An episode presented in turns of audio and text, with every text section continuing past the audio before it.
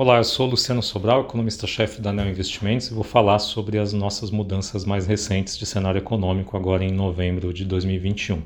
É, as principais mudanças de um mês para cá são na direção de mais inflação, menos crescimento e taxa Selic mais alta. Parte dessas revisões é, foi provocada pela mudança no regime fiscal que a gente está para ver acontecer, com a PEC dos precatórios tirando boa parte das despesas contratadas para o ano que vem do que era o teto de gastos. Isso deve provocar é, uma reação no Banco Central que já foi antecipada nos mercados.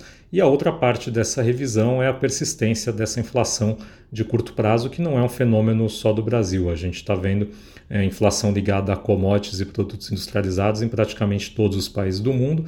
É, essas revisões de curto prazo ainda não pararam aqui no Brasil e elas afetam agora é, tanto a, a, reação do Banco Central quanto as projeções de inflação para o próximo ano, que já estão aí se distanciando do, do centro da meta.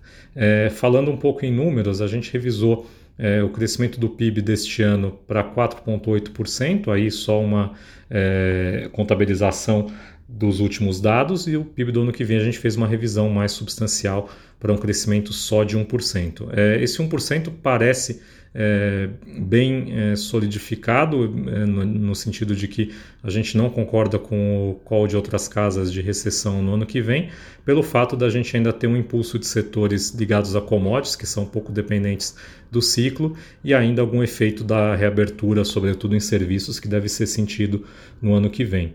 É, a gente revisou também recentemente os números de inflação deste ano de 2022 para 10% e para 5,10% é, respectivamente, e com isso a gente deve ter uma taxa Selic chegando no final deste ano a, a 9,25%, e no final do ano que vem é, a gente coloca essa projeção em 11,25%, mas com uma taxa intermediária maior do que isso. A gente acredita que o, B, que o BC vai ter que levar os juros a pelo menos 12% para terminar esse ciclo de política monetária e reancorar as expectativas. É, quanto ao fiscal, a gente ainda está vivendo a expectativa de qual vai ser a versão final dessa PEC dos precatórios. Uma vez conhecida essa versão final, a gente vai ter uma ideia melhor do que vai ser o orçamento de 2022, que parece ser o principal problema para os mercados hoje. É muito pouco provável que a gente veja uma nova âncora fiscal ser construída antes de saber o resultado das eleições do ano que vem.